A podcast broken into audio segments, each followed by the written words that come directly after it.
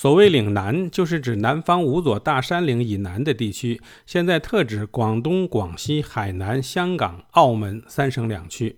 历史上，岭南地区由于交通不便，是落后的蛮夷之地。朝廷里犯错的官员折贬的时候，经常往这儿发。